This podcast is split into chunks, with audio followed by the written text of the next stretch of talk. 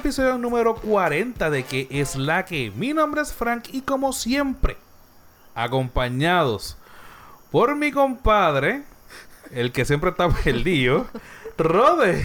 que es la que Aquí viéndote cómo, cómo es que estás tratando de salir del boquete que te metiste tú mismo Claro que no, si estamos aquí, mira, al día. al día, como siempre, aquí que estaba asomando y restando. Que es la que ha habido. Estoy aquí súper contento. ¿Por qué estás contento? Porque mi casa se vuelve chiquita otra vez con algo grande.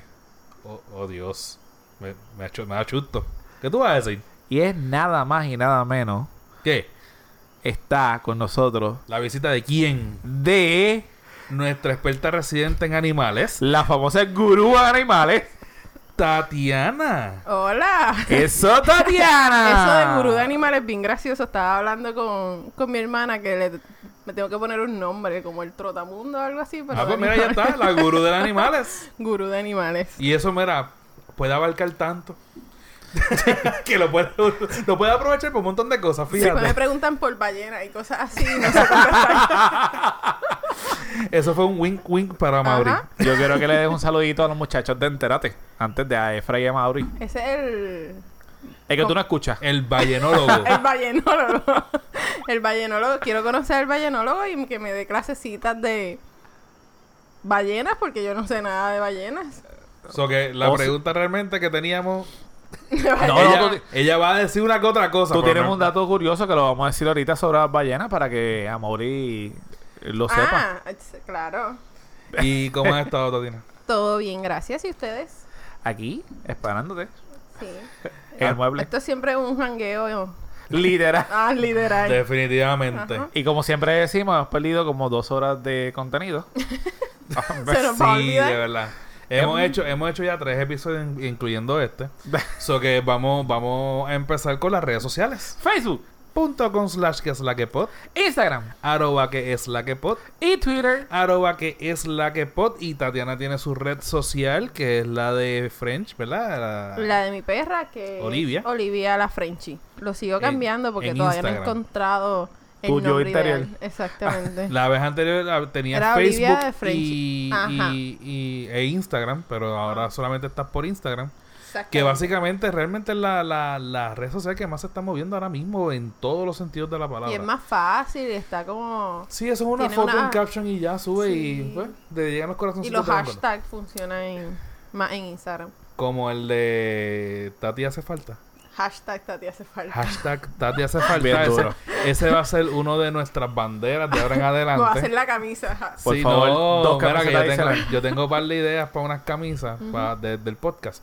Y ese definitivamente va a ir. Tati hace falta. Tati- hashtag Tati hace falta y con el logo de que es la que en la parte de atrás. Ya está. Normal. Pero miren, eh, ustedes quieren saber por qué Tatiana está aquí. Pues mire, esto es bien fácil. ha Tatiana está tenido aquí. unas, unos días bastante intensos. Yeah. Como ustedes saben, Tatiana no es muy fácil de conseguir. Claro. Cualquiera que te escuche. Este estaba por otros lares. Y pues ahora fue que se pudo tener la oportunidad de, de tenerlas con nosotros. Y fue gracias al apoyo de ustedes. Eh, para las personas que no saben quién es Tatiana o la profesora Bae, la pueden conseguir en nuestro episodio del podcast número, yo creo que 20 y pico. Ya ni me acuerdo. Yo te, yo te lo consigo ahora. Fue en noviembre que habló primero de las mascotas. Eh, después tiene una cápsula de animales en, En Navidad. en Navidad. También gracias, gracias a ella fue la persona de contacto del evento del Caribbean Duck Expo. Expo. La primera parte. La primera parte. Dios mío. Hacen 22 episodios atrás. El 18. El Qué número. lindo, 18 y 40. Esos son números bonitos. Excelente. De suerte. Yes. Esperemos. Para el animal de la casa, eh, episodio 18, pueden, pueden este, buscarlo ahí. Y anyway, dicho eso, realmente queríamos otra vez traer a Tatiana porque hubo muchas personas que le gustó ese episodio y le gustó que Tatiana estuviera con nosotros. Y gracias a ustedes y sus likes, hoy es posible. ¿Qué vamos a estar hablando en el día de hoy? Pues miren, tenemos muchas preguntas, gracias a Dios, pues este eh, nos escribieron por inbox o nos enviaron por mensaje de texto y queremos hablar diferentes temas en este podcast. Por ejemplo, vamos a estar hablando de los mitos de lo que algunos mitos de los animales. Vamos a estar hablando de algunos medicamentos en específico. Vamos a hablar sobre el cuidado de la cirugía este de, del- de los animales. Vamos a hablar de la esterilización masiva, mejor conocida como... Speyaton. Excelente. Otra vez, mejor conocida como... Speyaton. Gracias a Dios. Y cada vez lo dice más sexy y yo soy el Sí. que tengo los audífonos. Gracias. Ay, Oh. santo. My Ah. God. Sí. Speyaton. Si usted quiere saber también, no, embuste. Anyway, Menos mal que esto no es un live. Porque mi cara La cara. en problemas. Ajá, sigue. So que nada, gracias a esos temas, pues vamos a empezar a discutir poco a poco. Aparte también de otras cosas que mientras tenemos la conversación, pues vamos a seguir dando plus. Ok, estamos ready. Yeah. Empezamos. Tatiana, mitos sobre los animales. Ujú. ¿Qué tú crees que nos puedes decir? Pues yo creo que el mito que más yo he escuchado eh, es que un año de persona equivale a siete años de un perro o de un gato. Eso, es Eso totalmente falso, exactamente. Eh, en perros es bien diferente mientras la raza o el animal sea más grande, entendamos un perro de 50, 60, 70 libras, tiende a envejecer más rápido. Por eso es que bien raro que usted vea un Rottweiler, un Gran de más de 15 años, a diferencia de un Chihuahua. Tú pudieras ver Chihuahuita, Yorkie, Maltés de 10, 12, 15 años y todavía se ven bastante bien. Pero los perros grandes envejecen más rápido. Para decirte algo, un gran danés de 6 años se considera un perro en senior tocando a geriátrico. O sea, estamos hablando que en personas geriátrico... Un gran danés. Un gran danés. De verdad. Un chihuahua de 6 años todavía no entra ni a senior ni a geriátrico. Y en muchas de las tablitas tú pudieras buscar tablas de diferentes fuentes. Ese primer año que se supone que la gente, lo que según la gente dice que es 7 años, nunca 7 años. A veces son 12, a veces son 15, a veces son 20. Ese primer año el equivalente a cómo el animal se comporta o la madurez que tiene en relación con las personas. ¿Y ese mito tiene algún conocimiento? ¿Cuál es la ¿De raíz? dónde salió? Ni idea. Y los gatos caen también como animales, en, como si fuera una raza de perro pequeña, por eso tú puedes tener gatos de 20 años. Sí, este, tuna. Yo ¿Tú, tenía una, una gata en casa que literalmente murió casi a los 21 años. Nosotros Ujú. lo íbamos contando desde la primera vez que la llevamos al veterinario. Y sabemos que tiene eso porque normalmente cuando la llevamos ya tenía... Nosotros la llevamos cuando siempre tienen los animales 7, 8 meses para empezar a esterilizarlo. So que nosotros decíamos, Dios mío, esta gata va a estar como Tutankamón. Sí. Y literalmente parece una momia ya. Ella ya... Esos Sí. últimos. L- Llegó un día que se levantó, era, hue- era huesitos lo que ella caminaba. Y el veterinario dijo, mientras ella coma y vaya al baño, usted nada que ver. Y un día se acostó a mediodía y cogió el... Viaje de Ah, pero por lo menos tranquilita en tu casa. Sí, con nosotros murió. Sí, de verdad que sí. Y esa gata no salía. si tú le abrías la puerta, ella salía literalmente al frente del screen y ya se quería meter. Ah, esa es otra, que la gente me dice es que los gatos son de afuera. Los gatos son callejeros. Tú no puedes tener un gato en la, ca- en la casa y eso es falso también.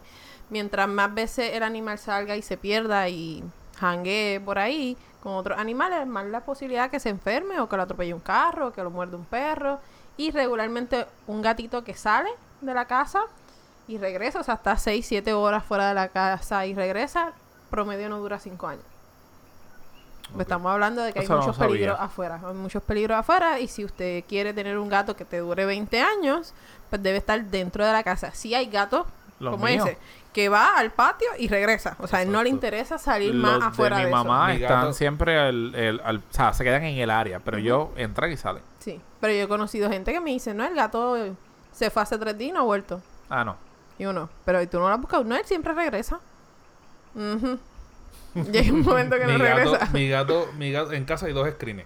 Está el screen del frente y el screen de la marquesina abierta. El odioso. Yo abro el screen del frente y ese gato mira para afuera, pero no sale. No hago yo más que salir para el screen del lado de la marquesina para ir para el Londres en la parte de atrás. Y no hago más que yo hacer así. Él sale, se restrega contra el piso, espera que yo llegue para que lo recoja y lo meta para adentro. Sí, sí, hay gatos. Y, y tiene oportunidad de escaparse en ese Y lado. regularmente los gatos que han vivido siempre dentro de la casa, no se tratan de escapar. O sea, él puede ir frente a tu casa y regresar porque él nunca ha visto mundo. Exacto. Eso es lo que... Ellos se y quedan más- en el área. Exactamente. Y si más si tu gato, tu gata está esterilizado, castrada, entonces no tiene necesidad de salir y buscar pareja. o- Exacto. Que es por Que lo eso que, es lo que pasa. que se pierden porque están buscando. Yo creo que repita, eh, aunque yo creo que lo mencionamos en el podcast anterior, pero una de las cosas que la gente dice es que después que lo castraron, operaron, no entienden por qué le da la luna. O se ponen... ¡Wow! Después de castrarse. Exacto. Pues mira, todo depende de cuán, hace cuánto se castró el animal, porque la gente cree que yo castro hoy al perro o al gato y se le quitan todas las... Necesidades fisiológicas. Exactamente, de un día para otro y no, eso pudiera dar- en tardarse hasta un año y pudiera ser comunicación, lo que tú estás escuchando con otros gatos. Si usted castra a un perro y a un gato que ya es adulto, pues ya tiene un comportamiento que para él es normal y aunque usted lo castre, él puede seguir haciendo unos comportamientos que para él en su mente era lo cotidiano, aunque hormonalmente hablando no lo necesite ya. Por eso es que tú pudieras ver gatas que son esterilizadas ya grandes, que todavía llaman al macho, pero ella no está en celo. O gatos que pelean. Y se deja coger. como si fuera... En realidad no, no se dejan coger. Simplemente lo llama por. Esas son las que le dicen las para. Exacto. Las parapaletas. Exactamente. ¿Qué otra cosa de los mitos? Eh, No, lo que nos dijiste ahorita de, de la saliva de, de- del ah, animal. sí, que la saliva del perro cura las heridas. Gente, no deje que su perro lama sus heridas. Yo soy tecnóloga veterinaria, yo llevo más de 10 años en esto y todavía mi papá se corta y deja que el perro le lama la mano cortada porque eso va a curar más rápido. En realidad no, se ha comprobado que la boca del perro tiene muchas bacterias, pues el- mi- hablando de microbios, pues si usted tiene una lengua llena de bacterias y se le una herida abierta, pues entonces usted hay una alta posibilidad que esas bacterias las ponga ahí. No solamente eso, interrumpe el proceso de cicatrización normal. Cuando éramos chiquitos, que tú te caías de la bicicleta, te raspaba la rodilla y te empezaba a rascar la cascarita, te tardabas más en curar esa herida eh, en es- ah, de esa forma que si te la dejaras quieta. Y eso Sí, pasa eso con el tengo muchas animal. manchas blancas. Exactamente. Y por eso es que se le vende a la persona un collar isabelino o un cono, El conito. El conito de la vergüenza. el conito, que son parece satélite, como usted lo quiera llamar. Es para que no se lama. Se llaman collares isabelinos por la reina Elizabeth, Ah, la que de Inglaterra. la- las cosas que esas. usaba unos cuellos así. Mira qué interesante. Se llama Elizabeth Collar en- inglés. Gotitas del. ¡Tring! Sí, usted Vamos a, aquí, tener, va a tener que hacerle también secciones a los podcasts con, con Tatiana, porque imagínate. usted aquí aprende tanto Ajá. Sí. en nuestros podcasts. Ok. Eh, ¿Alguno otro? Estaba chequeando, pero yo creo que... Da la info. ¿Lo perdiste? No fuiste tú. Yo. Fue por email. No fue por WhatsApp. No está. Pues nada, yo me acuerdo, yo creo que me acuerdo. Ajá. En otros que me han preguntado mucho, lo de la leche, el darle leche a los perros principalmente. Búscate en archivo, arriba, en documentos. Paréntesis. Anyway. Whatever. Eh, que, si da, que si usted le da leche de vaca a un perro, al perro le da parásito. no tiene ningún tipo de sentido, pero yo le explico. La leche que usted compra en el supermercado ya está pasteurizada, por lo tanto ya pasó un proceso de que los parásitos que tenía la leche, si llegara a tener uno, no va a pasar. Exacto. Si no fuera así, a nosotros también nos dieran parásitos. Es que en Puerto Rico todas las diarreas son parásitos. Exacto. Entonces cuando el perro bebe leche y le da diarrea, pues la gente te dice, eso es fe que se que tiene parásitos. Y no, es que muchos perros tienen intolerancia a la lactosa y le pasa a la, como a la gente, que entonces cuando beben grandes cantidades de lactosa, pues le cae mal. Eh, naturalmente, la leche de la perra, de la mamá del perrito, tiene menos lactosa en por ciento que el de la vaca. Por lo tanto, cuando yo le doy de la vaca, yo le estoy aumentando el por ciento natural que él en realidad puede consumir y por eso es que le da diarrea. En clínicas veterinarias nosotros no recomendamos leche de vaca porque, aunque no son todos los perros, pero da la mala pata que tu Sí. perro es intolerante a la lactosa. Tiene poner a hacer el estudio a todos dos los semanas, perros. exactamente, tiene dos semanas, tu perro empieza a tener vómitos y diarrea y se me deshidrata bien rápido, entonces es bien peligroso darle leche a ese tipo de animal. Luego que son adultos, luego que le salen los dientes, en ningún momento es recomendable darle leche a, a- a los animales. El gato es diferente porque entonces naturalmente la gata, la lactosa, el porciento de lactosa es mayor que el de la vaca. Por eso a los gatos tú le pudieras dar leche en cualquier momento y la mayoría no le cae mal. Pero como quiera, hay gatos No. que van para la cajita y lo que van a Y tirar es diarrea. Exactamente, entonces intolerancia. Y ahora que tú dices eso, este nosotros nosotros tenemos eh, o normalmente cuando nacen los perritos, bueno, perros o gatos, están los famosos parásitos que los heredan o no sé qué. Y siempre te dicen, hay que desparasitarlos porque si no se van a morir. Que parecen así, ah, señor, si usted no lo ha visto, y va a ser gráfico, parecen Espagueti. espagueti. Esa es la, la comparación que se asemeja. En la vida real, un perro, no- si no tuviese un humano, esos parásitos no hay nadie que se los quite. O sea, ¿se moriría como quiera o se o viviría? Si estuviese en el patio, en el bosque, qué sé yo. ok, pues, empezamos. Los parásitos no se heredan, uno no hereda parásitos de ninguna forma, ni piojos, ni pulgas, ni garrapatas, ni la sarna, lo que la sarna por ahí que te dicen que es sarna hereditaria, eso es un término incorrecto, usted hereda una predisposición. Como cuando usted habla de la, que tu mamá murió de cáncer, tú heredas la predisposición a sufrir cáncer, pero no es una línea directa. En los popis regularmente se contaminan de parásitos, ya sea por el ambiente donde están los popis o por la mamá. La mamá entonces tiene parásitos, pero como ya es un animal adulto, la cantidad de parásitos que tiene la mamá no son lo suficientes para enfermarla, plus ella tiene un sistema inmune bastante establecido y por eso ella no se enferma, porque actualmente nosotros todos tenemos parásitos internos, pero como usted tiene un sistema inmune establecido, pues por eso no le afecta. Pero cuando hablamos de un popi que acaba de nacer, que su sistema inmune no está completo, pues sí, es bien común que entonces el parásito se aproveche de esa situación y se reproduzca en, grandes cantidades. Naturalmente, si eso pasaría, el animal se va a morir. La naturaleza es bien sabia, si eso te pasa, era el, el labón débil de la camada. Pero sí, en las clínicas se recomienda desparasitar al animal.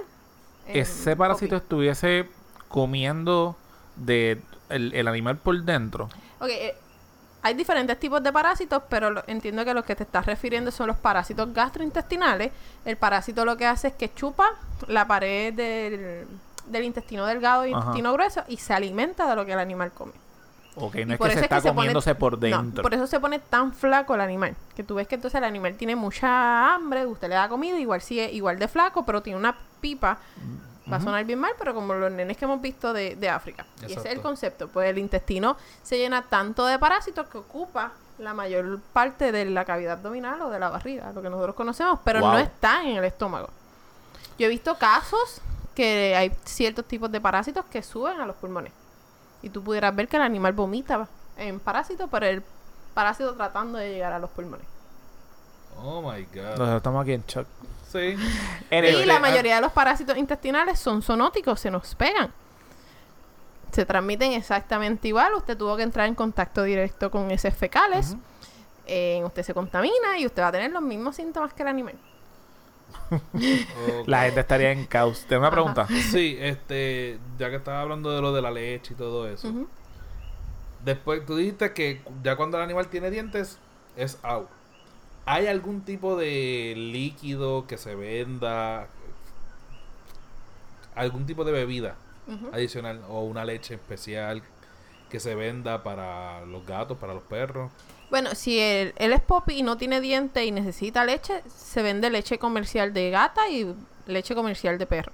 Pero para adultos Para es adultos, agua, nada. punto y se Agua. acabó. agua y ya. Eh, que lo de los dientes, los otros días estaba hablando con alguien que me dijo, no, porque yo tengo una amiga que se encontró un gatito recién nacido.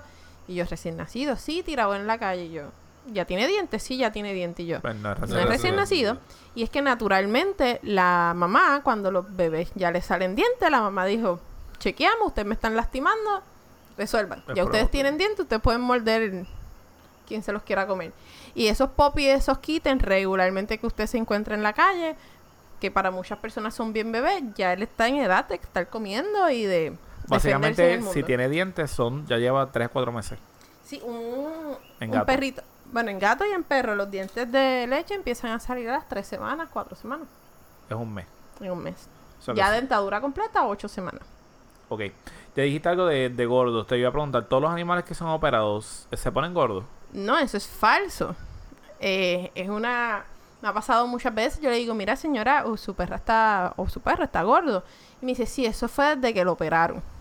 Y yo, ¿de verdad? Sí, antes él era flaco. ¿Y qué usted le da de comer?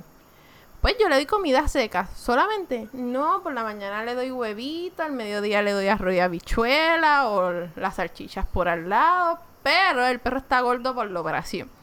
Y en realidad es falso. Regularmente un animal que está obeso está relacionado a la cantidad de comida que el animal come. Bien poco, bien poco, que te puedo decir menos de un 5%, está relacionado a una enfermedad. Que pudiera ser hipotiroidismo, como las personas, pero esos son casos contados con la mano de por qué están gordos. Eso sí, hay una base científica que obviamente cuando tú castras al animal quitas testículos, la actividad del animal baja, o sea, la, la energía del animal baja, por lo tanto el animal tiende a volverse un poco más pasivo, Más igual que la hembra, más sedentario, igual que la hembra, pero usted es lo que come. Y la única forma de que un animal se ponga gordo es usted dándole comida. Porque él no puede ir a abrir la nevera y comérsela. Y también nosotros habíamos hablado en el, podcast anterior los tipos de comida que obviamente los, Podríamos estar en un capítulo. exacto, los colorantes y cuáles son buenas o malas, que esto también va a hacer de que el animal se ponga o más Claro. grueso, más gordo, como usted quiera decirle, que otro. Sí, porque entonces hay una... Mientras la comida sea más barata, más grasa tiene. Porque la grasa es bien barata para tú añadirla a, un- a una comida. Los fast food por eso son tan famosos y generan tanto dinero porque la grasa es ba- barata. Y pues entonces si tú le das una comida de baja calidad a tu animal y para colmo le estás dando demasiado, pues el animal entonces tiende a engordar. Ok. Una de las cosas también que, que leí es que si es beneficioso para una mascota el tener una camada antes de ser operada. Sí, eso es que, que yo quiero que mi perra pase por la experiencia de ser madre. O mi gata pase por la experiencia de ser madre. Los Porque lo animales... anhelan. Sí, sí, porque bendito, ella tiene que pasar por eso. Los animales se reproducen por instinto y es bien importante uno aclarar que ellos no tienen ese amor hacia los bebés. El bebé le nace diente y es como que, bye bye, ya, yo no te conozco, ya las hormonas disminuyen y entonces ella no siente esa conexión con el animal. En- mientras más perritos haya tenido la perra o la gata, o en gatitos, más difícil va a ser la cirugía para el doctor. ¿Por qué? Porque cuando hablamos que una perra cae preñada, los vasos sanguíneos que recubren el útero, el equivalente a nosotros el útero, se ponen más grandes porque tiene que haber mayor suplido de sangre para alimentar esos popis. Pero esos vasos sanguíneos no reducen nuevamente al tamaño original. O sea, mientras más ella para, más, Más grande, grande, es más el vaso Y más Y riesgoso. y más riesgoso. Exactamente. Y más riesgoso va a ser operar esa perra. Yo no estoy diciendo que no se pueda hacer. Estoy diciendo que es, primero, más barato y mejor para el animal hacerlo sin que ella tenga ningún tipo de parto. Igual pasa en celos. Una perra que está en celos se puede operar, pero los vasos sanguíneos están tan aumentados que muchos doctores deciden no hacerlo por la eh, lo complicado que pudiera ocasionar una hemorragia o un vaso tan grande, un vaso sanguíneo tan grande. Mencionaste también de que si el animal salía gato o perro tenía contacto fuera del hogar, que tiene una alta probabilidad del hecho de que venga con enfermedades. Eso no quiere decir que si está en la casa no se va a enfermar. Ah, también. También, esa es otra. Es que yo no le doy, yo no le pongo preventivos de pulga y garrapata a mis perros porque mis perros nunca salen de la casa. Pero usted sí sale. Y usted pudiera traer cosas de afuera. Pudiera traer garrapata en los zapatos, garrapata en la, Así en la fue que a la ropa. perra de casa se le pegó. Eh, tú pudieras hacer que usted no la traiga, pero entonces el vecino tiene un perro que está lleno de garrapatas y ellas van a empezar a buscar. Eh, también pasa, hay una enfermedad que se llama parásitos del corazón y se transmite por el mosquito, por la picadura de mosquito. Y hay gente que me dice, es que en mi casa no hay mosquito. Señora, ¿dónde usted vive? Eh, permiso. en Puerto Rico, en donde no hay mosquito. Exacto. Y pues, entonces Una tú todavía tropical. escuchas eso. Y entonces tú no tienes que, o sea, el animal no tiene que salir de la casa para infectarse. Yo una vez tuve un caso de un perro con sarna que vivía en un penthouse y jamás salía. Y él primero nos echó la culpa a nosotros que él solamente llevaba el perro a la clínica O sea, veterinaria. que se pegó ahí. Exactamente, eso fue como que el trauma de él y era como que eh, la última vez que tú fuiste, contando los días, aquí no fue. So, probablemente él trajo el ácaro en los zapatos, en la ropa, y entonces transmitió la enfermedad al animal. La forma de que llegaron las garrapatas a, a la perrita de casa era el hecho de que mi hermano trabajaba en la cantera. Y ahí habían, habían se dice, dos camadas, o sea, jaurías, eh, de siete, ocho perros cada uno. Obviamente tenían garrapatas y él no sabía y él se quitaba la ropa y la ponía en el cuarto. Y de repente vieron en la pared garrapatas. Y cuando chequearon ya ella estaba con día en nada. Eh, cuando yo he ido a los Speyaton, este último Speyaton, yo iba a mi casa todos los días. Yo me quitaba todo afuera de mi casa y esa ropa iba directo a la lavadora porque aunque mi perra tiene todos los preventivos, yo igual le puedo traer algo que ella no está cubierta. Porque yo estoy en contacto en el Speyaton diariamente con 100, 200 animales. Algo me tengo que traer. Es como los doctores. En algún Ajá, y me chequeaba porque las garrapatas nos pican también a nosotros y me chequeaba porque me daba... Sí, Ya estás que estás hablando. Está. Dime. sí, sí, que, que, que una pica de, de garrapata o de... O sea, eso es... No te duele, porque a mí me han picado garrapatas. Todos los que estamos en esta industria en algún momento te ha picado una garrapata. En realidad no te duele, porque la garrapata eh, pone como un ane- anestésico local antes de morderte y por eso tú no sientes la mordida. Pero igual, tú no quieres que tengas garrapata en tu cuerpo. Exacto. Hago un alto porque ahora uno de los temas que te quería preguntar. Temporada de garrapata. ¿Cuándo le puede dar garrapata? ¿Qué cosas podemos evitar para que no le dé garrapata o pulga? Y si ya tenemos garrapata o pulga, ¿qué podemos hacer? ¿Y qué remedios se pueden utilizar? Es verdad que se reproducen cuando lo explota. La sangre Quiero- esa es la que multiplica la- sea- la- las garrapatas. Ok.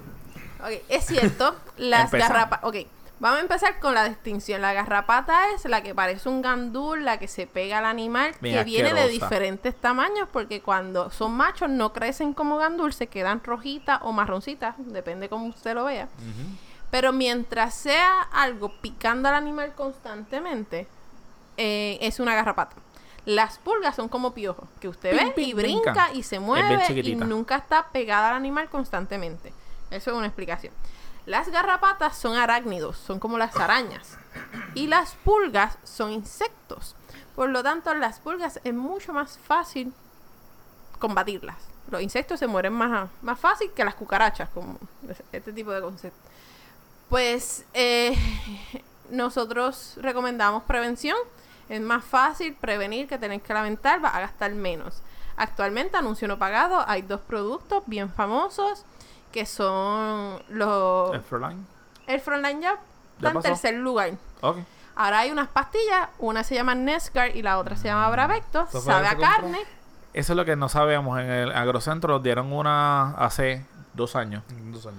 Y me acuerdo que una señora dijo, dele esto Y se va a acordar de mí toda la vida. Efectivamente, se la dimos a Bambán. Bambán jamás ha vuelto a tener una garrapata. Y está en el pasto. Pero no es jamás, o sea, se lo tienes que volver a dar en algún momento. ¿Oíste, Frank? Sí, no, claro. Está bien. El- la diferencia entre Bra- Bravecto y Nescar, Bravecto es más caro, pero es una pastilla y te dura tres meses. O sea, tú le das un cantito de carne, te olvidas de eso por los próximos tres yo meses. Ese es esa. Bravecto. No. Y la otra es Nesgar, que entonces en el paquete te trae tres pastillas porque es una mensual. Y Nesgar es más barata.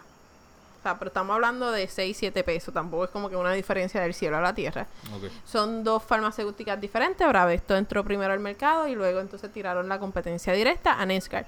Nescar viene para gatos, pero entonces para pulgas solamente, porque los gatos en realidad no le da garrapata.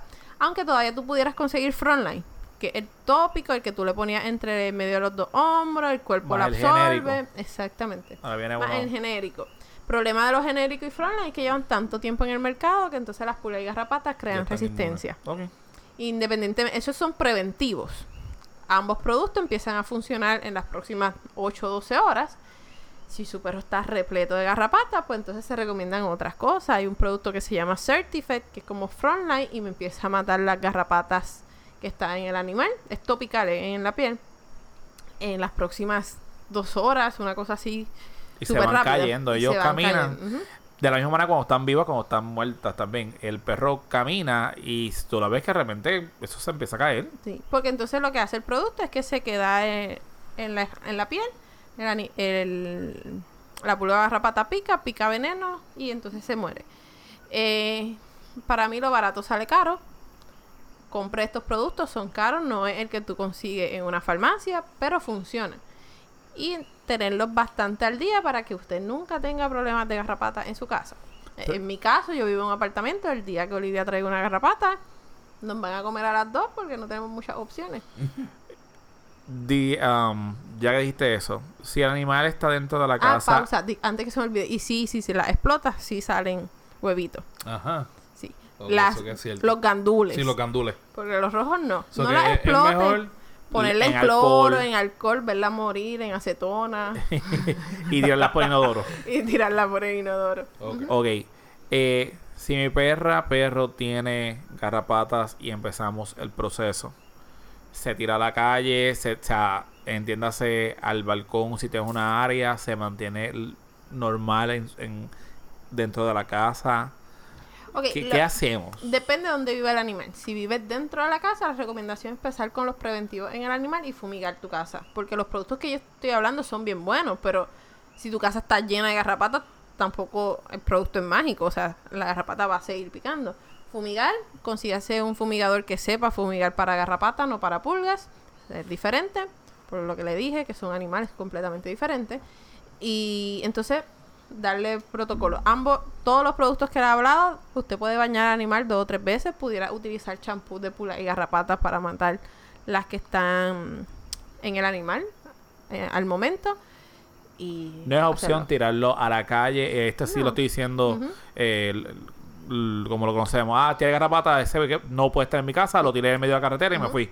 A mí me pasa mucho es que me dice, es que yo he comprado 20 productos diferentes y todavía el animal tiene garrapata. Pero donde los compran en los agrocentros o le preguntan al vecino, han gastado 200 pesos en unos productos que te hubiera ahorrado 150 si hubieras ido a una clínica veterinaria y hubieras preguntado. No es también el punto de que las garrapatas son fo y las pulgas y pues hay un, un problema para nosotros también, nuestra Salud. salud. Pero entonces los animales se enferman también, transmiten el líquido cianoplasmosis y esas son enfermedades que pudieran llegar a matar al animal. Y en Puerto Rico eso es el pan nuestro de cada día, Y temporada de garrapata. verano. O sea que estamos O sea, en el el, calor. En, exactamente. A mí me han dicho que la comida da garrapata, la comida no da garrapata, el perro no crea la garrapata, la garrapata está en el ambiente. Su vecino. su vecino, el patio. Hay veces que a mí me dicen que yo nunca he tenido un perro en mi casa, llevé el perro y a la semana el perro no tenía garrapata. Lo entré a mi casa y a la semana, dos semanas, está lleno de garrapata. Es que se ha documentado que hay garrapatas que caen como dormidas, como en invierno. Que mientras no haya comida, pues entonces ya se esconden en la casa, principalmente en los enchufes, y se quedan ahí. Al momento que usted trae un perro, le traen un restaurante nuevo, pues entonces ellas como que se activan. Y entonces por eso es que tú puedes ver de no Open tengo for garrapata, business. traigo un perro y el perro se llena de garrapata y es que usted ya las tenía, es que no lo sabía. Eh, he escuchado personas que dicen, personas que dicen, ah, yo no le pongo nada de esos químicos porque eso le hace daño al perro, a la piel o, ejemplo, la famosa pastilla, cualquiera la que usted coja. No, yo no solamente le pongo el champú y le pongo eso en la piel porque eso es tóxico y eso es envenenar al perro. Y ese es químico y ese se me va a morir. Sí. Falso. Pues mira, en- obviamente siguen siendo químicos y sí han habido casos documentados que este tipo de productos llega a matar a un animal, el animal reacciona incorrectamente y los mata. En mi pensar, y esto es mucho en qué bando usted esté, eh, que yo prefiero ponerle estos productos porque la gran mayoría de los animales les resuelve. Hay un por ciento que sí se ve afectado, pero todavía yo no he conocido un producto natural que sea tan efectivo. Ok. ¿Algo más? De, de mito. Sí. Las mascotas viejas no se pueden vacunar. Es falso. Usted va a vacunar todas las toda la- todos los años a su mascota hasta que su mascota se muera o su doctor le diga todo lo contrario. En Puerto Rico legalmente usted debe vacunar a su perro contra la rabia anualmente hasta que el perro se muera. Los perros ven blanco y negro. Falso. Eh, o sea, hay los y esto es subjetivo, o sea. ¿Y quién te ha dicho, qué perro te ha dicho que ve un color? Pero se han encontrado las mismas células que tienen nuestros ojos para ver colores en los perros, por lo tanto se entiende que ellos ven colores no tan bien como nosotros y no tan bien como los gatos, pero que pudieran ver un- colores como el filtro de sepia. Yo no sé si usted se acuerda de que es como naranja, Ajá. marrón, esos colores. Y es verdad que ellos ven borroso. No. El, el perro, aunque no es el mejor de sus sentidos, pero ven muy bien. El olfato es el mejor de los sentidos. Ok, dando un poquito más. Eh, adelante ya. L- ¿Algún medicamento que no se le pueda dar al animal? O medicamentos que tú conozcas que sean matador en términos generales. El latinenol mata. Yo no debería decir estas cosas porque la gente pudiera utilizarlo del otro sentido, pero los gatos son bien sensibles a las Tylenol, a las Panadol, a las Advil. Tienen que tener mucho cuidado. Hay perros que son alérgicos al Pestobimol. Entonces, el perro tiene diarrea, usted le da Pestobimol y le triplica la diarrea. Es como, Lo había escuchado eso. exactamente, Y le da vómito. Eh, los gatos también, los gatos son bien sensibles con muchos medicamentos, por lo tanto, si usted tiene un gato, no le dé nada de la casa. Ok, entonces, el- la mejor manera de, de- de decir mensaje es cualquier medicamento que usted utilice para usted, No se lo no se lo debería dar al animal. No. Yo he tenido varios casos que la gente se le caen medicamentos del counter y el perro se lo come. Entonces la persona sufre del corazón. Y si la persona sufre de alta presión y el medicamento que se comió el perro es de, para bajar la presión, eso es una emergencia. Porque si usted no sufre de la presión y usted se bebe un medicamento para bajarte la presión, usted se puede morir. Igual que le pasa al perro. Esto va a sonar gracioso, pero una vez me llevaron un perro porque se tomó una Viagra. So- No sé por qué sabía que se iba a tirar por ahí. So, esas cosas pasan. Una vez escuché de un ¿Y caso. le funcionó el perro? No, no le funcionó. No Pues eso, es le lo que, funcionó. eso es la, esa es la parte que tenía que decir. No le funcionó. Ese es un vaso Ese es, el, dilatador. ese es el título de esto cuando tu perro toma Viagra. Totalmente. Eso, mira, Ahí está. caso por, por si les llega a pasar. Gracias, Tatiana, por el título. Si les llega a pasar, eso es un vaso dilatador, hace que los vasos sanguíneos aumenten en tamaño. Y si la- pues el perro no necesita el Viagra, lo que va a hacer es que le va a, a bajar mucho la presión. Ese es el burrito de aquí. El burro como ya Yo creo que no está castrado. Esto es normal. Eso se pasa. Hay, sí. hay unas temporadas que él le da bien duro. ¿De verdad? Sí, él siempre tiene caballos. Tiene siete caballos y un burrito.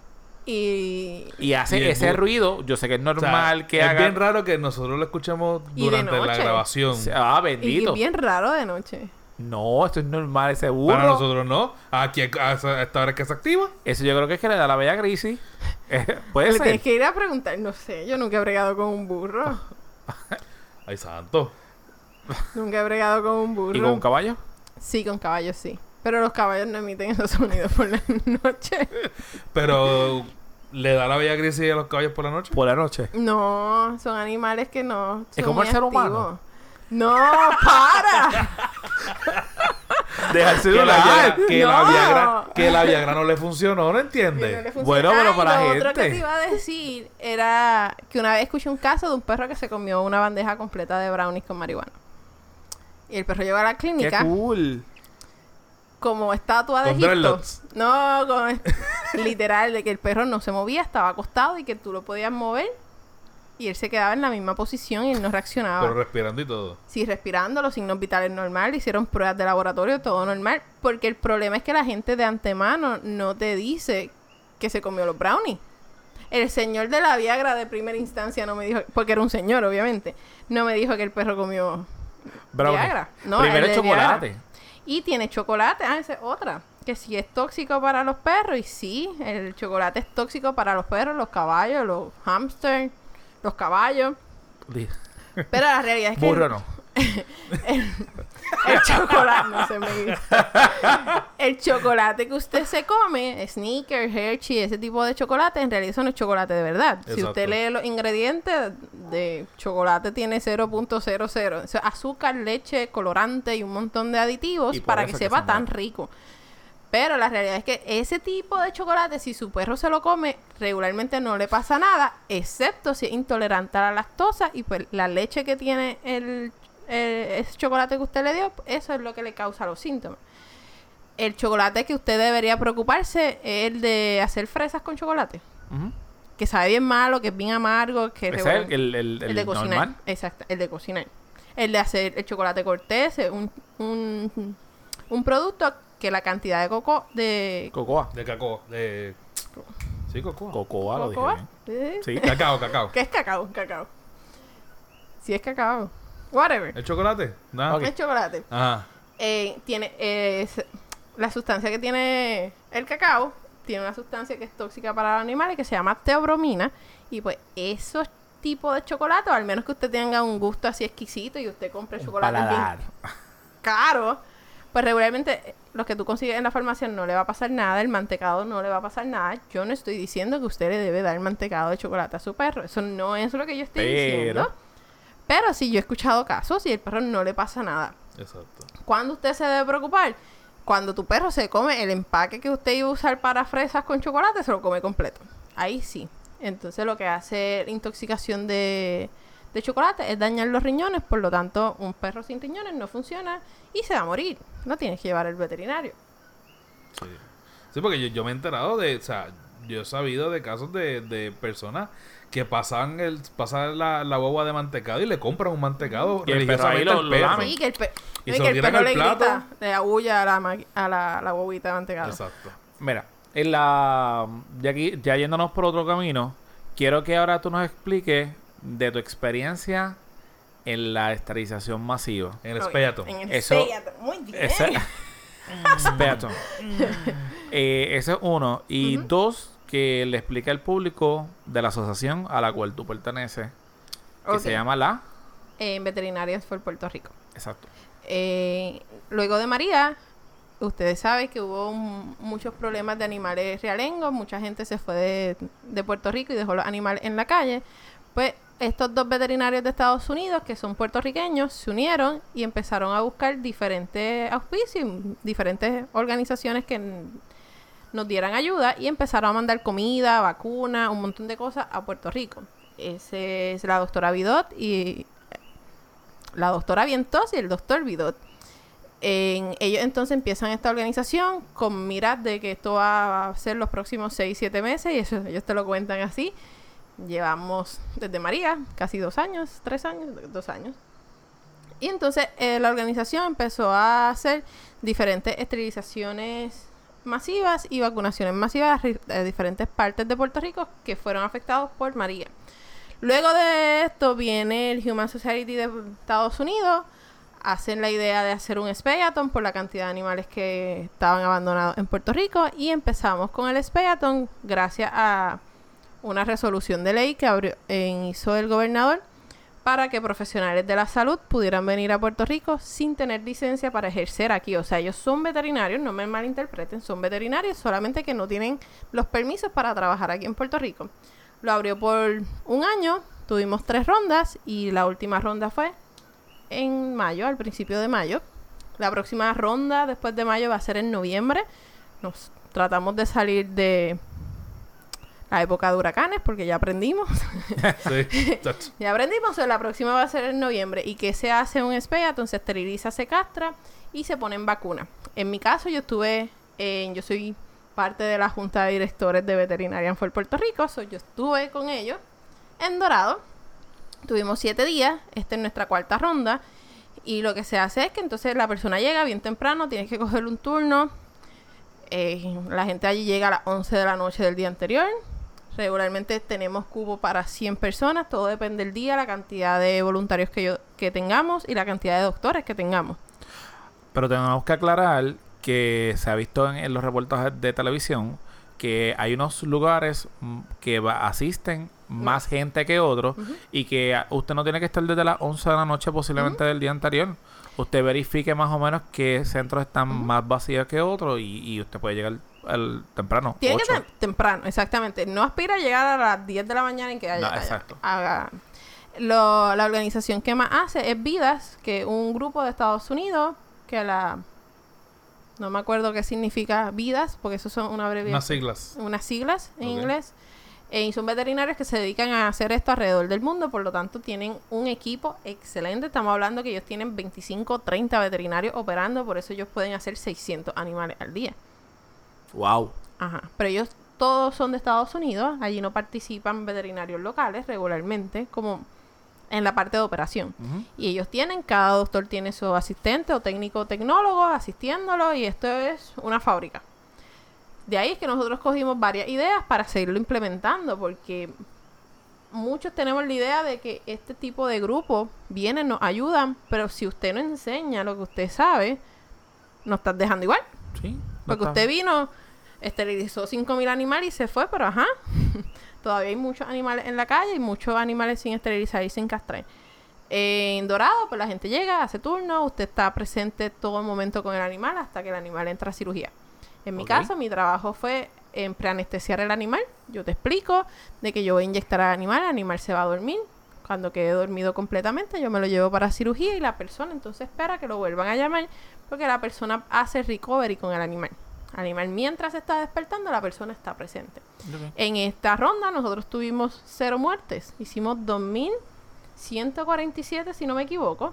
Eso. Y no, no, 1147, no 2000, 1147 y no se murió ningún animal, so nuestro por ciento en mortandad está bien bajito, En dorado. en dorado. En los otros casos, O sea pues que- se han muer- muerto uno o dos animales, pero seguimos hablando que son cientos de animales y el por ciento está bien bajito. Que que también aclarar que posiblemente se hubiese muerto en clínica Ah, sí. regular. Esto no Sí. tiene que ver que la, La- preparación fue mala, Sí. el lugar.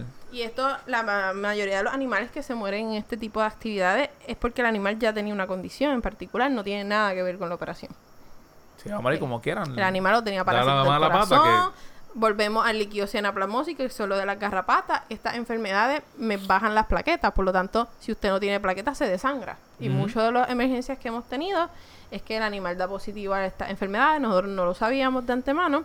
Y el doctor corta y empieza a sangrar, y empieza a sangrar, y empieza a sangrar y no para. La gente no entiende eso y sé que está hablando del tema, pero se me sigue, um, siguen llegando preguntas que me han hecho.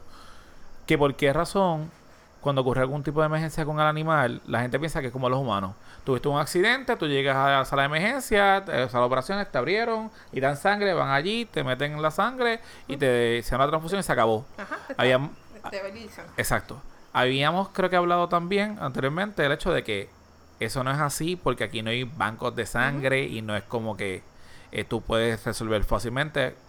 Si me co- corriges que algún veterinario posiblemente puede tener un perro o dos en la, en la clínica Para donante. para donar, pero eso es suerte y verdad.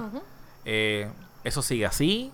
Sí, sí, así actualmente en Puerto Rico no contamos con un banco de sangre de, de animales. eh, en- Se puede guardar la sangre. Sí. Sí, pero si tú quieres sangre completa, duran 72 horas, 48 horas. Si no utilizaste, se bota. o sea, que no, se perder. sigue dividiendo. Se divide en plasma, se divide en plaquetas, porque yo no sé si ustedes han escuchado que tú puedes donar plaquetas solamente. No solo usamos donantes. Exactamente. Pues tú pudieras hacer lo mismo con la bolsita de sangre. Pas- empiezan a pasar los días, pues no la estoy usando, pues empiezo a separar los componentes de la sangre. Que lo pudiéramos hacer, no todas las clínicas tienen las facilidades porque tú tienes que tener un equipo para hacer este tipo de cosas, que es más costo efectivo usted tener el perro, sacarle la sangre y metérsela al animal, básicamente. En el, en el pasado Speaton teníamos la doctora Martínez, que entonces nos traía su perra Pitbull para ser donante. Mala mía que le acabo de pasar el... Para no, para no olvidarme ahorita, ponerle el título al, al podcast, le acabo de enviar el, el título por mensaje de texto a Rodena. Ya tenemos el título del podcast de Tatiana. Y mi cara ahí. Sí, El perro. literalmente va a estar así. Y literalmente va a estar porque voy a implementar la- las fotos en, lo, en, lo, en las promociones de, me de gustó, me Instagram. sentí así como bien, bien artista. ¿Viste? ¿Viste? ¿Viste? Guau. Ah, para que tú La veas. promoción está saliendo buena. Eso, mira, producción. Producción, ¿eh? Eso es lo que él recibiste hoy. Síguelo. Ajá, ¿qué más? Eh, nada, so que nada, y al cabo la... ah, ant- perdóname que te interrumpas. Pues nada, terminamos la cirugía en el Speaton, el animal despierta, despierta bien, eh, se da de alta al animal. En este tipo de eventos se da comida, el animal sale vacunado también si no tenía las vacunas. Y entonces te van a dar un número de emergencia, que si el animal le llega a pasar algo, deja de comer, se empieza a sentir mal, algo pasa con el animal relacionado a la cirugía, ¿Qué puede pasar? que puede pasar, se come los puntos que nos pasó, el animal eh, se abre la herida, pues si todavía está en días de Speaton, usted lo pudiera volver a traer para coserle la herida, si no, ese número está disponible y se te va a referir a una clínica de emergencia y eh, la consulta va a ser completamente gratis, o sea, todo lo que vaya después o resultado A esa cirugía Está no se te va a cubrir, o sea, no se te va a cobrar en una clínica veterinaria si es relacionado a eso. Que es bien importante que la gente cree que, que lo va- no. Si tu perra empezó a tener vómitos y diarrea luego de esterilizarla, sin razón aparente, usted la lleva y si es relacionado a la operación, eh, la O sea, organización es cubre. seguro el hecho de que tú lleves Tony Vara a esta feria. Sí, y mi mamá me decía, esta es la cuarta ronda que yo participo y esta es la cuarta ronda que nosotros rompimos récord, nuestro propio récord. Y mi mamá me dice, ¿cómo ustedes siguen consiguiendo tantos perros? Ya la cifra total de todas las localizaciones va por 35 mil. Y todavía los Espeyatón se llenan, la gente se queda afuera sin turno. Bea, Bea lo dijo bien, bien, Orgullosa. bien pompia. Ok, en este momento La agua tomas está agua. bien buena. Mira, eh, quiero que me digan, no vamos a hablar de cosas negativas. Ajá. Quiero que me digas cosas positivas. Esto como la caminata de Raymond. Durante David. esa semana, ¿qué cosas te llevaste? Pues mira, en Puerto Rico todavía hay mucho desconocimiento y tú explicarle a las personas y que las personas dijeran, de verdad, es así. En el momento es gracioso, pero tú, uno se siente bien porque usted está cambiándole la mentalidad a alguien. Por ejemplo, me pasó, yo era ser al día, yo no sé, y era bien extraño. En Dorado me preguntaron cosas que nunca me habían preguntado como la persona está presente y aunque la persona no ve la cirugía porque aunque estamos en el mismo en la misma cancha hay cortinas. So, tú no ves ciertas áreas tú entras y tenemos un recorrido para que la persona no vea su animal abierto en la mesa. Y cuando el animal se despierta muchos empiezan cuando se están despertando a emitir sonidos y como chillidos perros agresivos te empiezan a tirar a morder. So tú pudieras estar sentado y escuchar un perro chillar. Y mucha gente me preguntó que si ese era el momento que lo estaban operando. Gracias a Dios que no fue el momento que se estaba muriendo. Y yo, señora o señor, no, nosotros anestesiamos al animal, no, por eso es que está aquí, por eso yo lo estoy sedando para llevarlo, para conectarlo a una máquina de anestesia para que el animal se duerma y entonces se hace la cirugía. Uno le explicaba esto constantemente a las personas. Otra gente no sabía que era castrar y que era esterilizar. O sea, tú estás O sea, yendo que a un llegaron allí por fe. Ajá. Porque es gratis. Todo lo que sea gratis. ¿Dan camisa también?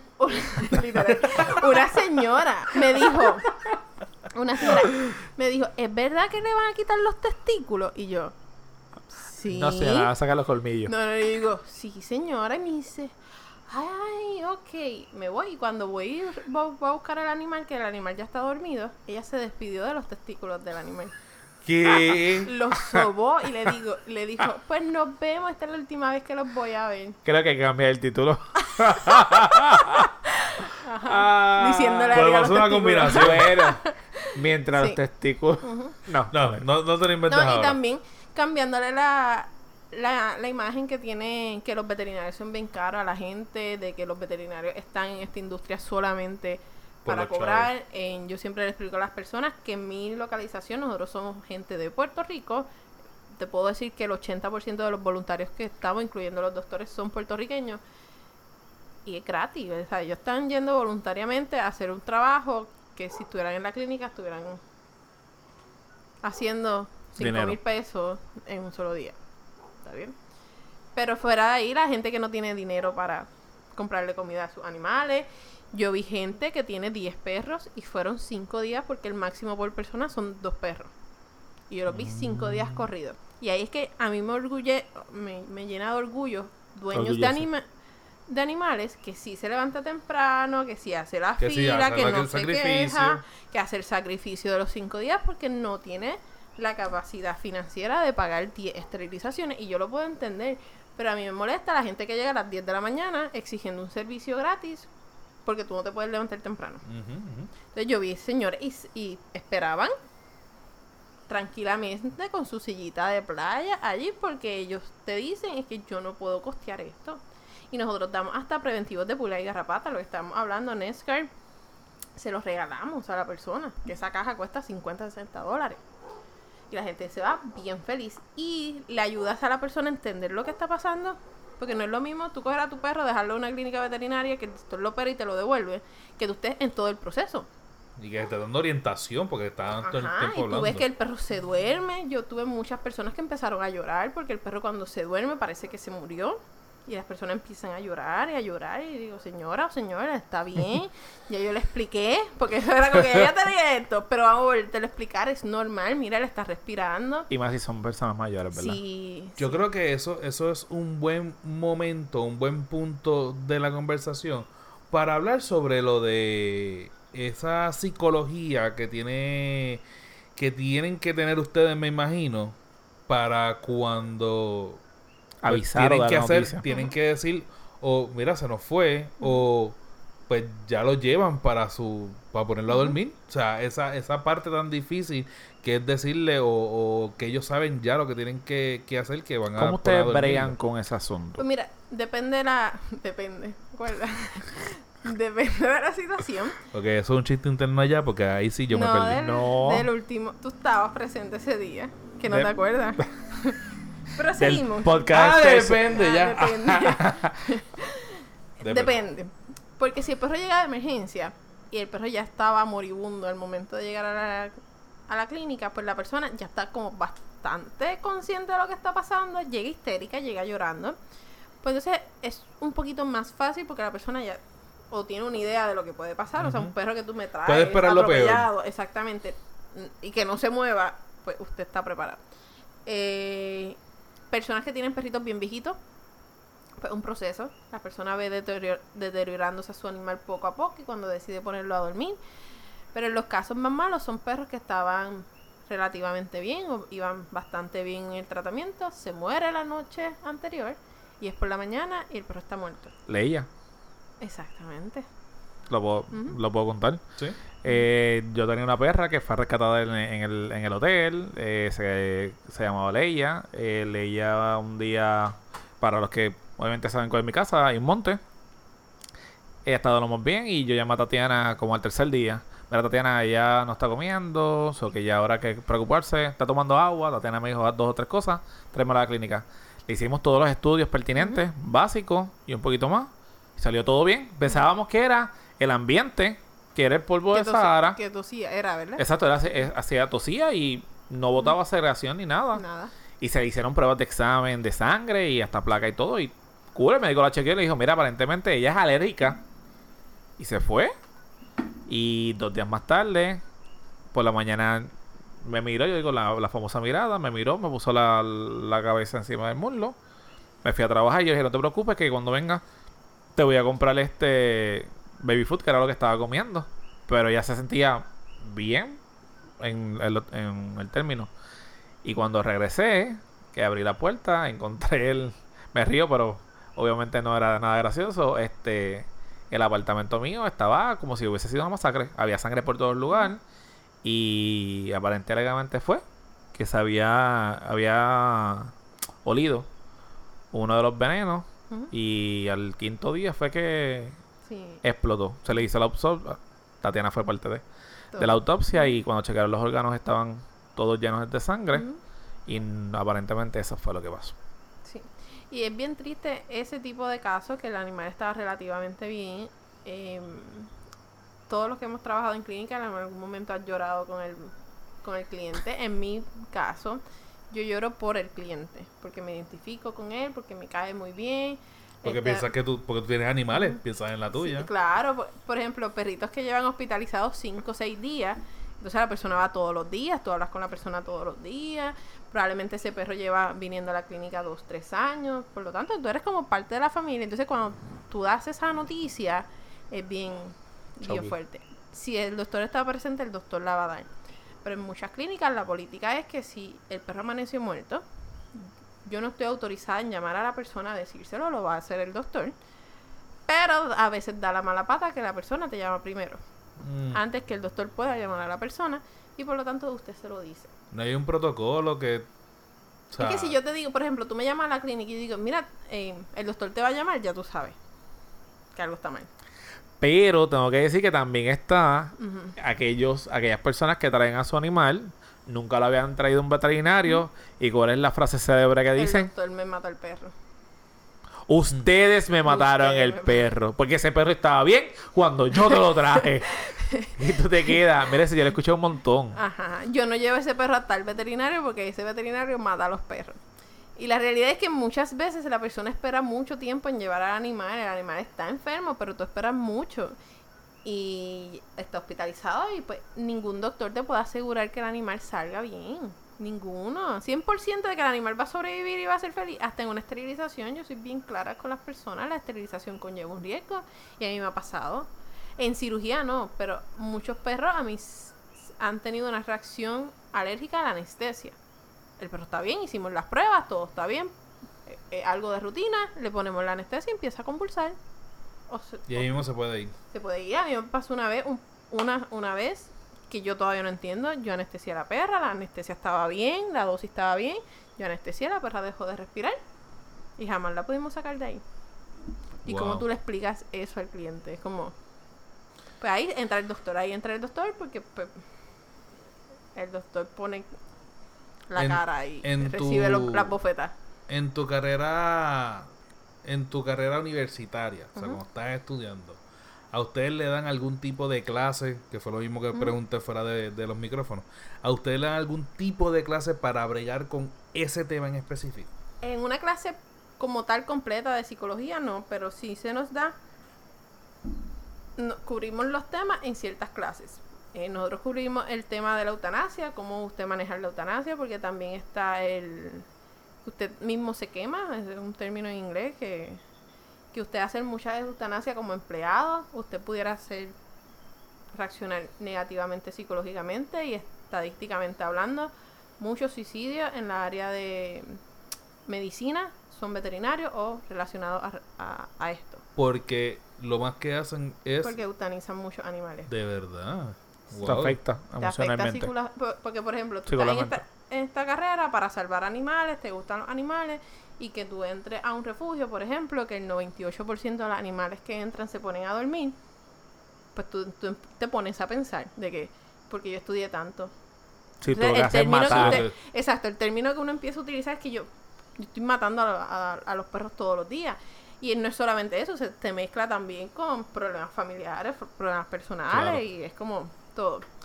Eh, pero a nosotros se nos da eh, cómo tú decirle esto a una persona que se murió el animal, cuál es lo que psicológicamente puede pasar. Usted tiene que decirle que el animal se murió, eso es bien real. Usted tiene que utilizar la palabra se murió, no que se fue al cielo, ni que Cruzó el arcoíris. porque eso está abierto a que la persona no entienda lo que usted está diciendo. Que eso es lo que pasa también con los doctores humanos. Pero ya eso es más una, una regla ética de, del... No es para que, la persona te entienda lo que está pasando. Y también lo el proceso de, de duelo se Mm. pasa, igual que le pasa a la persona cuando se muere un familiar, cuando o sea, a ti se te muere una mascota, tú pasas un proceso. Y muchas personas usted se lo tiene que explicar. Que lo que usted está sintiendo ahora es negación, que esto va a pasar, después eh, enojo con todo lo que está pasando. Y más si es un perro que estaba saludable, yo lo llevé a la clínica y se murió. O sea, la persona no entiende. Hay mucha gente que se queda en una fase de que es rencor y Sí, odio hacia. Exactamente, y nunca pasa esa etapa. Porque es importante saberlo, porque llega. La realidad es que, aunque la persona te jure y perjure que no va a tener algún animal, va a terminar teniendo un animal tarde o temprano. Y tenemos que estar conscientes que, la- que los animales no son cosas. Los animales usted lo tiene cuando usted está preparado emocionalmente para tenerlo. Esa es una de las cosas que te iba a mencionar. Una persona cuando se le muere un animal piensa que eso, o sea, se murió el viernes y ya el lunes Sí. eh, tiene otro animalito o te recomiendan que coja otro animalito porque dicen que un animal sustituye al otro. ¿Cierto o falso? Falso. Tú, tú tienes que eh, curar, o sea, internamente, que ya usted se sienta bien, que ya usted pudiera ver cosas del animal y no llorar, porque todavía te duele. No es negación total de que tú botes todas las cosas y por eso es que no llora. Tampoco usted está solucionando nada. Es pasar ese proceso y entonces tener un animal nuevo. Eh, volviendo otra vez al tema de, de la operación masiva, tú, no sé si Es decir. Ajá. eh, no voy a decir tu compañía, tu grupo, Dilo. Es feato. Speaton. eh, ¿Cómo es el nombre de ellos? El Human. Veterinarias Ajá. en Puerto Rico. Ok.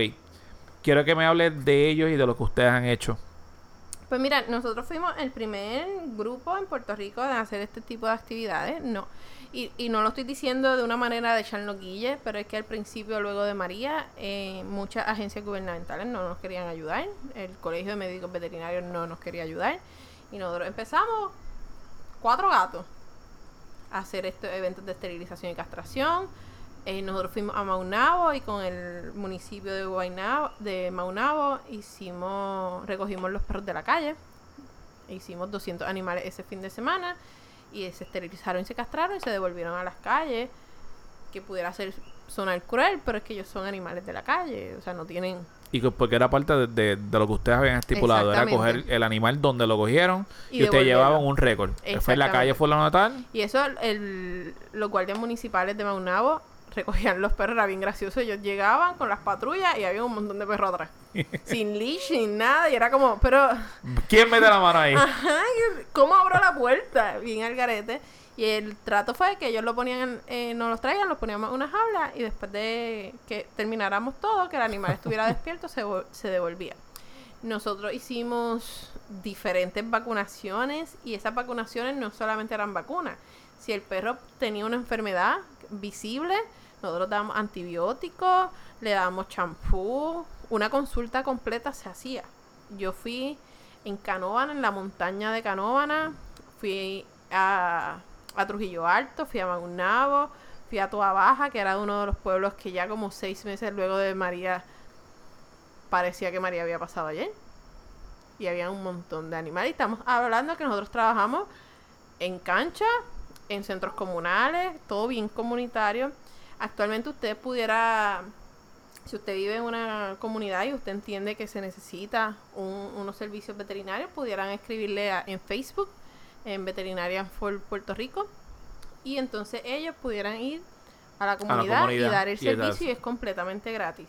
Pudieran donar, si usted en, en, en los Speyaton siempre necesitamos toallas, porque es lo más que usamos. Si usted tiene toallas viejas, la puede donar. Puede donar artículos de, de limpieza, pudiera donar en dinero, 5 dólares que de- nos ayuda un montón, porque todos estamos trabajando voluntariamente. Recibimos ciertos productos de otras organizaciones, pero la realidad es que la mano de obra es gratis. Súper. Eh, dicho también eso, un tema de los que yo quería eh, que tocar era que tú me habías mencionado el hecho de que um, había, ah, tú habías visto la noticia de los gatos de Australia Ajá. y tú me traiste una preocupación o inquietud que aquí en Puerto Rico no a lo mejor tenemos el problema de los gatos, pero tenemos el problema de los cerdos. Y recientemente, en esta semana, apareció públicamente el famoso caso de los cerdos en el caño Martín, Martín Peña. Peña, en Barrio Obrero, toda esa área está ¿Cuál hay es un el- problema de cerdos. ¿Qué es el pro- ¿Cuál es el problema que hay ahora actualmente aquí en Puerto Pues Rico mira, con esos cerdos? Esto es bastante parecido a lo que pasó con los pitbull. Los pitbull se pusieron de moda, todo el mundo tenía pitbull. Los cerdos se pusieron de moda. La gente no buscó información, los cerditos vietnamitas. Y la gente creía que el cerdito vietnamita se iba a quedar de ¿Bebé? 15 libras, 20 libras como máximo. Y la realidad es que siguen siendo cerdos enanos, porque un cerdo de verdad, un cerdo de los que nosotros nos comemos, pudiera pesar 1000 libras, 1500 libras. Estamos hablando que es casi una vaca de grande. Por lo tanto, si el cerdito que usted tiene en su casa pesa 100 libras, si es enano, pesa 10 veces menos que Pues es, relativo, exacto. Exactamente. Pero mucha gente no sabía esa parte. Eso el cerdo empezó a crecer y empezó a crecer. Y los cerdos son bien dominantes. Entonces, si tú no los entrenas, porque son bien inteligentes, si tú no los entrenas, se vuelven como intensos. Exactamente. No agresivos de morderte, pero se vuelven bien territoriales. Entonces, nadie, este- nadie esteriliza y castra. Perros, pues, que esterilicen y castren machos, en cerdos no se ven. Y la gente lo empezó a tirar a la calle. El problema de tirarlo a la calle es que se empiezan a reproducir como locos. Y se estima que hay sobre 2.000 cerdos, 3.000 cerdos en esa zona. Estamos hablando en toda la parte que estuve frente a Luis Llorén, o sea, entre la Valdoriotti y toda esa área. Y usted actualmente va y usted tiene que frenar porque si no va a atropellar los cerdos. Y entonces, pues, se, se, hizo público esta esta problemática, la comunidad se empezó a quejar, pues vinieron grupos de Estados Unidos y suena bien triste porque tiene que venir gente de afuera para resolvernos los problemas. Es como cosas que podemos resolver aquí. Pero nada, vino este grupo de Estados Unidos. Como un ciclo vicioso. Ajá. Y lo hicieron Eh, bien público. Mira, voluntariamente vinieron, ellos tenían los fondos para entonces esterilizar y castrar a esos cerdos. El plan era, como hay tantos cerdos, esterilizarlos y castrarlos, volverlos a tirar a la calle porque estadísticamente se van a morir, pero si ya no se reproducen, la, la cantidad de cerdos que había iban a empezar a reducirse. Pues la primera fase de este proyecto era atrapar los cerdos, la, la mayoría, para separarlos en hembras y en machos y evitar que se sigan reproduciendo. Vi que Eso sí lo hicieron. Hace como dos meses hicieron los, los cajones como si fueran una jaula y los separaron. Ellos atraparon 90 cerdos. Pues entonces estamos esperando porque Veterinarias por Puerto Rico iba a participar de este evento. De en junio nos íbamos a reunir, a esterilizar y castrar cerdos. Esta semana salió la noticia que eh, municipalmente estaban hablando que los cerdos transmiten muchas enfermedades, que un problema de salud pública, que la comunidad votó por eutanizar a los cerdos y se aprobó. ¿Qué significa esto? Que entonces van a capturar los cerdos y los van a eutanizar. Y el método de eutanasia es disparo, es el tiro de gracia. Entonces, pues, esto ha abierto una caja de Pandora. Todas las organizaciones se han echado para atrás, obviamente, porque si yo quiero hacer un proyecto de esterilizar y castrar y tú me estás diciendo que Que los voy a matar. matar. Pues entonces, que ¿para lo- qué yo voy a gastar Ajá. dinero? Y esto fue tanto de que los corrales dejaron abri- abrieron los corrales Eso para es que lo- los cerdos se fueran. L- voy a meter la cuchara. Eh, aquellos que tengan la oportunidad de, de ir a internet y chequear las noticias, esto es público, que por lo menos aquí en. Puerto Rico le han dado esta semana full. Eh, y parte de las asociaciones están bien molestas porque los corrales los soltaron, los cerdos están otra vez salvajes. Entonces, lo que tomó un montón de tiempo, ahora mismo se echó otra vez. Exacto, para nada. Entonces la gente volvió a tener miedo porque los cerdos ahora están caminando por todos lados. Este, la gente dice que tiene miedo por, por lo mismo, por lo de la sanidad y las enfermedades. Y entonces ahora nadie ni mete los cerdos, Ni- ni, coge los cerdos, ni tampoco los mata. Exactamente. El- la gente se tiene que estar preguntando por qué los soltaron, porque esta orga- estas organizaciones que hicieron los corrales dijeron, pues yo no te voy a dar- dejar los cerdos aquí para que tú vengas con una pistola y me los mates a todos. So, ¿Tú los quieres matar? Vete a atraparlos, ellos eran pasa los- el trabajo que nosotros pasamos. Y ellos, y ellos eran los que le daban comida. Eso, exactamente. O sea que ahora los cerdos están a Sí. la libre de Dios. Sí. Entonces, mi problema con esto, que igual que en los perros y los gatos que están en la calle, tú no puedes eutanizar a todos los animales en la calle porque esto es falta de educación. Porque yo puedo... La realidad es que tú puedes ir, Y eso es verdad. mataron a todos los cerdos. En seis meses van a volver a ver cerdos, porque siempre va a haber esta idea, entonces que las personas los van a rescatar y van a decir, ay bendito, como lo iban a poner a dormir, yo me voy a quedar con él. Y ese cerdo de que yo me voy a quedar con él, se empieza a reproducir y es un ciclo vicioso. Los caimanes. Los caimanes, el mismo concepto, los lagartos, el Los mismo lagartos. concepto.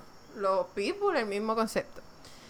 Entonces, este tipo de animal, la cerda puede parir cada tres meses. Y puede eh, un máximo de 15 cerditos. Toma. Estamos hablando que ella tiene 15 cerditos hoy, en tres meses puede tener 15 cerditos más. O sea que son 100, ci- de 100 cerdos. Entonces, yo conozco a año. gente, municipalmente. ¿Quién va a hacer esto? Nadie. Porque no hay tampoco gente en los municipios para atenderte para Yo otras no cosas. conozco a nadie de la industria que esté dispuesto de ir a pegarle tiro a cerdo. Yo sí, mi opinión, y usted no tiene que estar de acuerdo, yo, yo haría un híbrido. Porque yo sé que hay unas hembras, porque mientras más para la cerda, más grande se pone. Y es bien difícil en las condiciones que nosotros queremos esterilizar estos cerdos, hacer una cerda tan grande. Pues estos animales que son muy grandes, pues vamos a separarlos. Los animales que se ven enfermos, vamos a eutanizarlos. Y los que no podamos hacer, todos los demás esterilizar y castrar. Los cerditos chiquitos que pudiéramos dar en adopción, pues te los damos castrados o esterilizados. Y hacemos todo. Esterilizar, castrar, programa de eh, adopción y un programa de eutanasia. Pero eso no puede ser primera opción. Yo lo que pienso, en mi opinión, es que hoy solo cerdo. Mañana va a ser otro tipo de animal. Y entonces vamos a matar, vamos a estar matando todo el animal que se reproduzca Por nuestra culpa. Exacto, por negligencia del, del, del ser humano. Eh, yo dije lo de los caimanes, está también lo de la iguana, aunque no es el animal de nosotros. Eh, dijimos lo de lo del Dios mío, los perros, este Los perros, los pitbull. los pitbull también. Entonces, vamos a estar matando a todos los animales por negligencia de uno.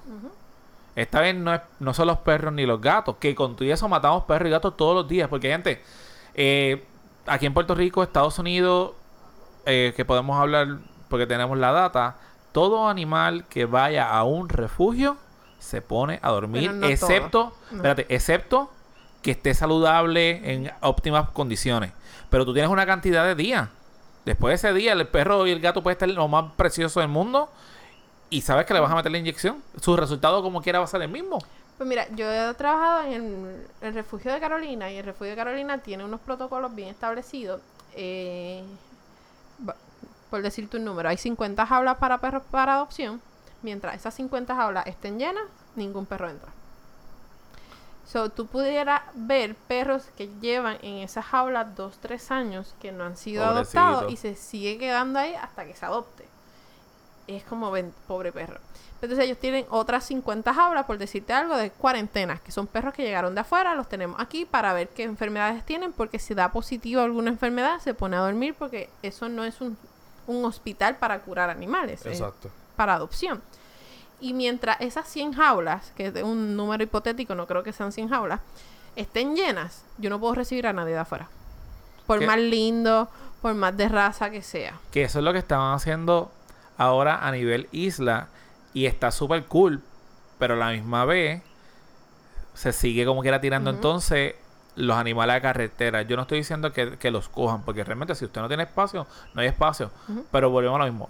Aunque se trata de promocionar la adopción aquí en Puerto Rico, es más fácil entrar a Facebook o yo te conozco a ti y tú me consigues el perro y el gato que los protocolos que se están haciendo actualmente, que están bien, pero como en Puerto Rico tratamos de buscar las cosas más fáciles, yo no voy a estar esperando casi dos semanas para que me digan si me Que van a denegar y todo el asunto. y me decirme al fin y al cabo, no te lo voy a dar porque yo entro en Facebook y me lo están regalando y te lo lleva hoy por la tarde. Sí, porque entonces Puerto Rico vivimos en un país que tú literal puedes ir allí a la playa más cercana y coger un popi. Claro, Y ya, y ya tienes un popi en tu casa. Eso no pasa en el resto del mundo. que sepamos. Exactamente. Bueno, yo fui a la India y eso no pasa en la India. Yo fui a vacunar perros realengo. Y era un chiste porque la gente que no era de Puerto Rico, fuimos dos puertorriqueños solamente, decían que muchos animales hay en la calle. y yo decía, si van a Puerto Rico se mueren. La parte de Río Grande, Luquillo, Fajardo. Ajá, a veces hay 12 perros en una en un pedazo de playa que tú decías. Nosotros teníamos que correr los perros en la playa en la India, porque habían tres perros en toda la playa.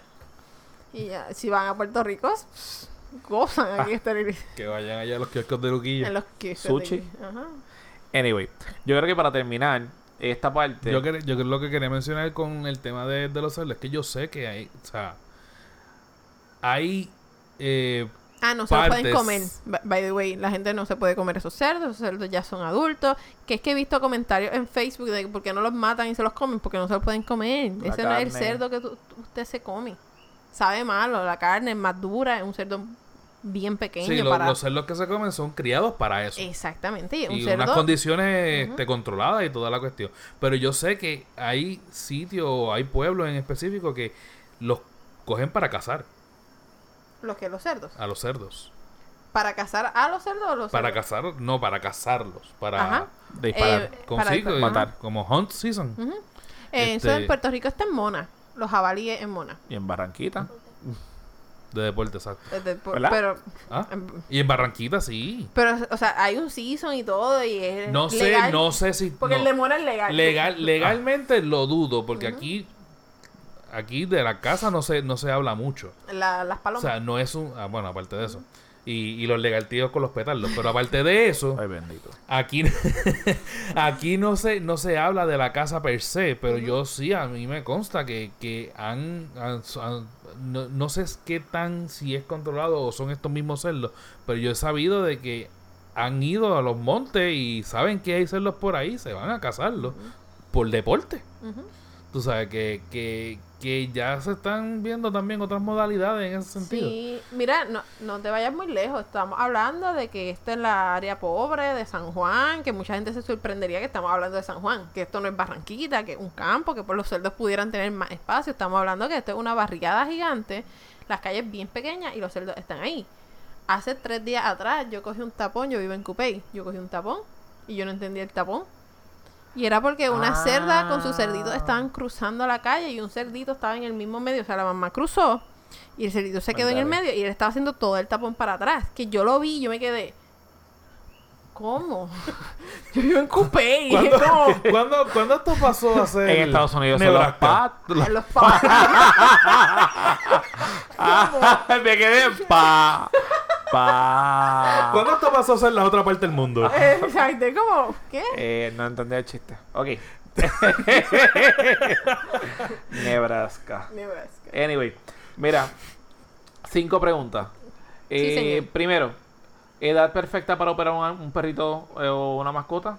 Si es macho, luego que tenga los testículos abajo, se pueden operar. Eso es un promedio de tres meses. Y en las hembras también. Ok. Eh, Como al hilo, como al hilo. Mira, el, el gato de casa, este, le pusimos Bendito. Lilo porque juraban que era nena. Ah, eso pasa mucho. Y de momento Mea estamos culpa. así hablando y cómo, cómo es que este la gata que si este si lo otro y yo, pero ven acá.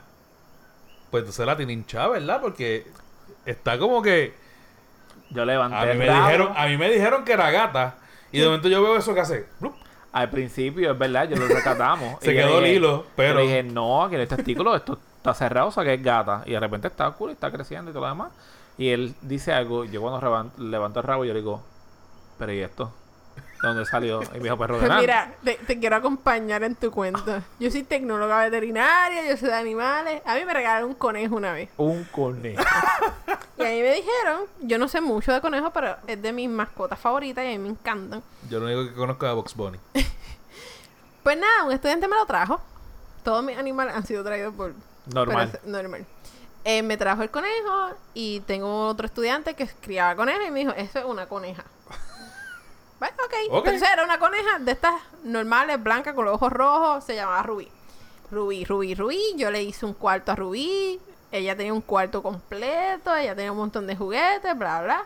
Un año después estoy jugando con Rubí. Porque Rubí no se deja coger. O sea, un gato y un perro. O sea, ya tú la tocas y ya. Ajá, No yo tenía friendly. uno que yo lo cogía, se sentaba aquí, se bobaba y se ponía así, Ah, no, la mía no era bien friendly. hasta O que le metía el dedo. Ay, Tú le ponías el dedo, cuando sobabas así, ay, yo me asusté. yo me asusté. Ahí pelea cualquiera. Todo el mundo nos quedamos como... yo siento que todos los panas de nosotros, Efra, Mauri, Linet, en este momento de puto hizo, ¿What? ¿Por dónde le metías el qué tú dijiste? Repito otra vez, hasta que. Hasta que le ponías la mano cerca de la boca. Es mejor así. Ajá. Gracias. Ajá. Hasta que tú le ponías, estaba así acostadito. Esto no va para ningún lado. Y tú le ponías el dedito cerquita Ajá. de la boquita. Ajá. ¡ram! Y te Sí, te el mordía, sí. Ok, sí. Y pues nada, y una vez descubrí que tenía testículos, pero en mi mente se sigue llamando Rubí y se murió. Se llamaba Rubí y yo le sigo hablando de ella y todo el asunto, pero pues nunca se enteró. Anyway. Ay, Dios. en Puerto Rico hacen operaciones para no tener perros con láser. Bueno, se hace la incisión con láser, la cirugía completa no se hace, como en Estados Unidos. Ok, perfecto. ¿Es malo dormir con los perros? No, no es malo. ah, Si tu perro está completamente saludable, yo no recomiendo que usted duerma con un perro con sarna, ni con pulga, ni con garrapata, pero De fuera de, hecho. ahí De hecho, pudiera hacerlo.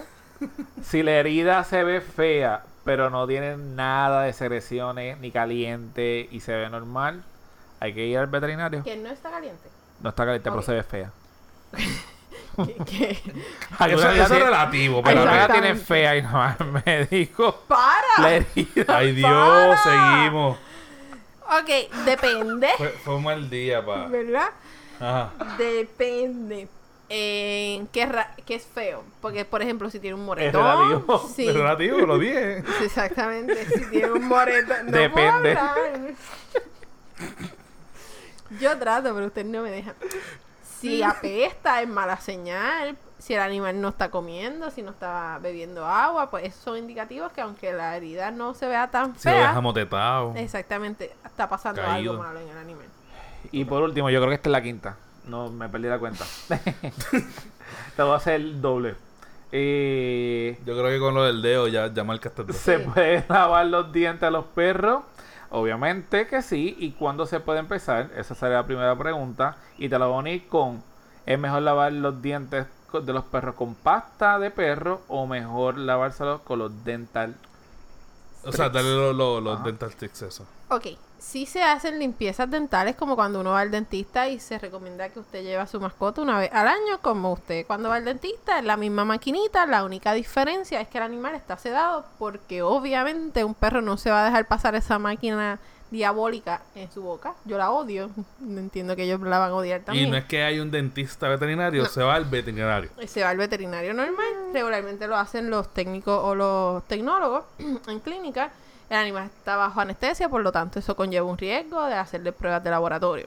En su caso, usted sí pudiera, venden pasta para perros. Usted no puede utilizar la pasta que usted utiliza para lavarse. ¿Por qué no? Vol- volvemos a lo de los medicamentos. No ni, se Ni puede. Listerine, ni ese tipo de cosas. Usted puede conseguir pasta para Quisiera perros. ver un perro haciendo gárgara. Totalmente. Ni agua oxigenada. Una vez alguien me dijo agua oxigenada y el agua oxigenada hace que el animal vomite. So, estamos para atrás, para atrás. Club Soda. Dios mío, es en serio. ¿Y qué más me preguntaste? Que- Que si es mejor, si es mejor la pasta o los dental O los dental. La pasta. Treats. El dental stick en realidad eso es un treat. Eso no... Pero no te deja los dientes así tan bellos como No. están en el Pero anuncio. sí, Pero men- si usted me. O sea que es un pregun- anuncio mira, si usted me pregunta, yo recomiendo que usted le dé patas de gallina. Te salen más Ay, baratas. Dios mío, volví. eh, orgánico. Y tenemos quien la vende, fíjate. Tira la Ajá. promo ya. Es verdad, ¿verdad? Vamos a tirar la promo. ¿Quién No, pero yo te estoy ofreciendo las que tú compras en el supermercado. Que, by the way, estoy por No es hacer lo mismo. un un Ajá. Instagram de las caras de las cajeras cuando yo compro comida para mis perros. Los otros días compré testículos, compré cuatro pares de, tes- o sea, cuatro paquetes, ocho testículos eh, de toro y la, ca- la cara de la cajera fue épico. Sí, porque pensó Porque que te- lo puse eso era primero. Eso era para ti. lo puse primero con toda la intención y ya vio uno y se quedó. Ella lo tocó y dijo, "Iu".